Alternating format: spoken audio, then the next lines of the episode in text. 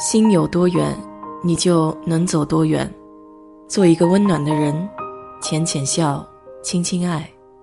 我是 DJ 水色淡子，在这里给你分享美国的文化生活。生日是一个很有纪念意义的日子，对大多数的人来说，生日那一天都充满着美好的记忆。甜甜的奶油蛋糕，家人朋友的祝福。还有很多好吃的，在温暖的烛光中，伴随着生日快乐歌，默默许下心愿，一口气吹灭所有的蜡烛，心里美滋滋的。当然，随着年龄渐长，有些人不愿意记得那个代表年纪的数字，蛋糕上的蜡烛数目提醒着又长了一岁，所以他们也选择不过生日。无论是怎样的形式，生日这一天只要开心就好。由于世界各地民族风俗的不同，大家过生日的方式也不一样。中国小孩一周岁的时候，在孩子周围要放上像书、硬币之类的东西，每件东西都有着特定的含义。小朋友摸到的那件物品将预示着未来的一生，这叫抓周。中老年人过生日得吃长长的面条，预示着长寿。英国人过生日的时候得全天庆祝，在学校里过生日的孩子还常常被抓住胳膊和脚脖，高高的举起，预示着可以长个大高个儿。而泰国人在生日前的晚上则要点上两支长蜡烛，一支同过生日的人得一样高，用它来祈求长寿。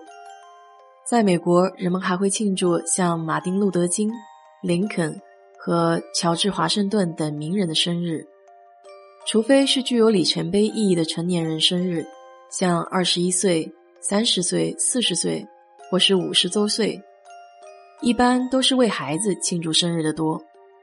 大多数美国人家庭都会为小孩子办生日派对，邀请学校的同学、邻居、好友一起庆祝。他们会选择在类似室内游乐场这样的小朋友可以玩耍的地方，在聚会的场地，家人会布置上气球、悬挂彩带，不仅有蛋糕、小零食，还有冰淇淋。一些孩子还会收到生日打屁股的传统项目，这个原来是基于迷信，但现在更多的是生日恶作剧或者是开玩笑。这个习俗只针对十六岁以下的孩子。在数百年前，小朋友每一年过生日的时候都会被打屁股，次数等同于他们的年纪加上一，代表着大人对孩子茁壮成长和好运气的期望。如果生日聚会上孩子没有被打屁股，那会被认为是不幸运的一件事儿。不过，这个习俗也并没有什么真正的历史依据可循。同样的，唱“祝你生日快乐”也是过生日的悠久传统。这首歌曲的旋律由两个美国姐妹在一八九三年撰写的，发表在为幼儿园使用的歌曲故事一书中。后来，祝你生日快乐的歌词和希尔姐妹发表的旋律结合在了一起，出现在了舞台表演中，并被翻译成世界各地的语言，广为流传。美国女孩最在意的莫过于十六岁的生日派对了，这里俗称 Sweet Sixteen。甜蜜的十六岁，算是他们的成人礼。女孩们对这一天是非常重视的，因为这意味着从女孩到女人的一个仪式。以前梦想着穿美丽的礼服，成为众人焦点的公主，这些都可以在十六岁那一天实现。有人选择在家中与家人朋友举办小型的宴会，有些人会聘请专业的 DJ、化妆、发型设计师。租昂贵的礼服和酒店来举办大型的宴会，那场面堪比结婚典礼。德州墨西哥裔的人比较多，墨西哥传统是庆祝十五岁生日，那一天被称为 Quinceana。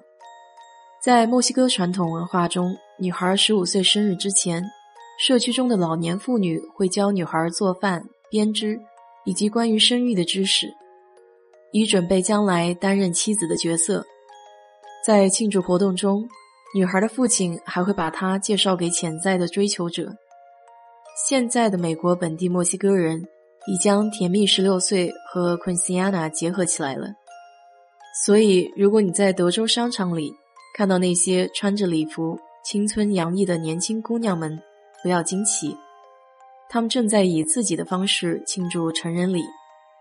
在聚会上还有一个小小的仪式：过生日的女孩可以决定将蜡烛送给她选择的任何人，但是要按照她想要的顺序。当蜡烛的接收者被点到名时，女孩会说几句话。以说明为什么这个人对她很特别。